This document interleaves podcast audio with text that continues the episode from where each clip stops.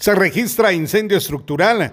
Un incendio estructural se registró en la madrugada del día de hoy en el interior de una vivienda ubicada en la novena avenida y décima calle de la zona 3 de Santa Cruz del Quiché. Bomberos municipales departamentales de la estación número 44 se movilizaron al sector a bordo de las unidades AD 129 y B2, donde laboraron por alrededor de 45 minutos hasta controlar las llamas y así evitar que se siguiera propagando. Se reportaron únicamente daños materiales, mismos que se estiman en unos 17 mil quetzales.